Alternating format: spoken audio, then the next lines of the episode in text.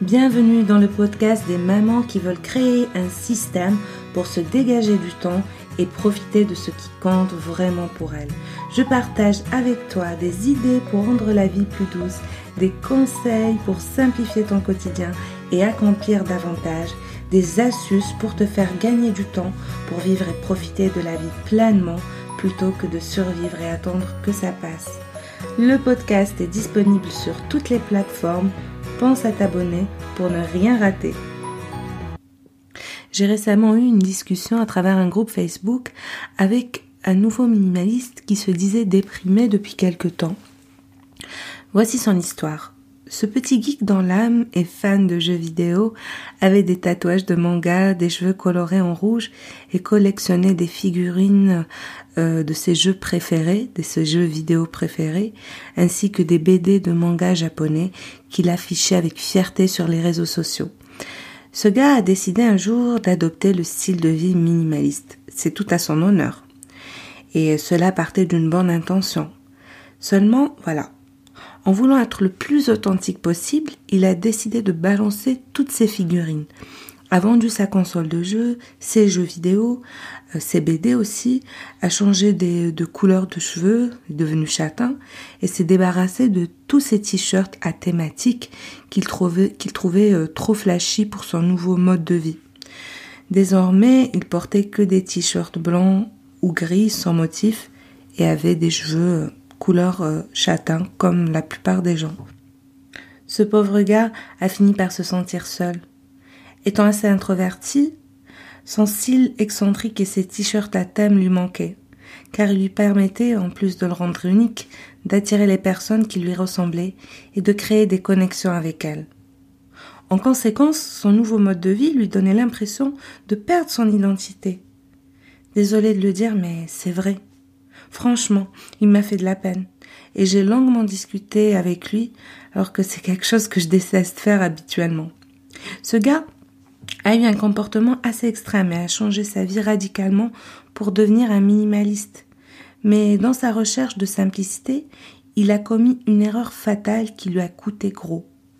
Il a mis de côté sa personnalité. Sa personnalité est unique et tout en couleur. Pourquoi la sacrifier? Pour être authentique Authentique de quoi? Authentique en ressemblant à un prototype minimaliste? Voici ma réponse. Il faut arrêter de chercher l'authenticité en dehors de sa propre personnalité. Être un minimaliste authentique, c'est avant tout rester fidèle à soi-même et ne pas chercher à avoir une image sobre quand on est haut en couleur. À une seule exception, bien sûr, si tu es sobre par nature. Dans mon cas, par exemple, j'adore porter du noir. Quand je regarde ma garde-robe, les trois quarts de mes vêtements sont noirs. Mon panier à linge est rempli de linge noir, mes sous-vêtements sont noirs et euh, mes bottes de neige, je te laisse deviner. Ma mère me dit souvent que c'est une couleur triste. Alors je lui réponds ceci. Un minimaliste célèbre, Steve Jobs, avait cette particularité de porter que du noir. Il faisait ça pour éviter de perdre son temps à chercher des tenues le matin. Regarde tout ce qu'il a accompli. Je n'ai pas fait ça pour l'imiter, bien sûr, même si je suis une fan absolue de ce type. Mais je me suis toujours habillée en noir depuis le lycée. En fait, c'est un peu les séquelles de ma période gothique qui a duré euh, trois mois à l'époque. Mais euh, en réalité, je trouve ça, je trouve ça beau comme couleur. Je trouve que ça va bien à mon teint. C'est pratique car ça va avec tout. Il n'y a pas à se prendre la tête. Et pour euh, égayer, j'adore accessoiriser avec des couleurs. Le rouge, par exemple, qui est ma couleur préférée. Mais ça, tu vois, ça m'est propre. C'est le style que j'aime et dans lequel je me sens à l'aise. Je ne dis à personne de suivre mon modèle. Je préfère euh, sortir et voir l'éclat en couleur de magnifiques personnes exprimant leur identité unique. Paris est une ville bien assez grise, pas besoin d'en rajouter. Mais il ne s'agit pas seulement de vêtements, ceci est valable pour toutes tes possessions. Tu peux posséder moins tout en restant toi-même. Donc rappelle-toi de ceci. Devenir une minimaliste authentique ne signifie pas que tu dois changer ta personnalité, ça signifie seulement que tu dois être intentionnel au sujet des objets que tu souhaites conserver. Si par exemple tu débutes dans le minimalisme et que tu as un placard euh, blindé de vêtements électriques, euh, excentriques, euh, de toutes les couleurs, mais que tu adores, que tu chéris, qui, qui représentent qui tu es profondément, eh ben, ne va pas les bazarder. Au, contraire, essaie de, de les mettre en favori et puis euh, de trier tout le reste.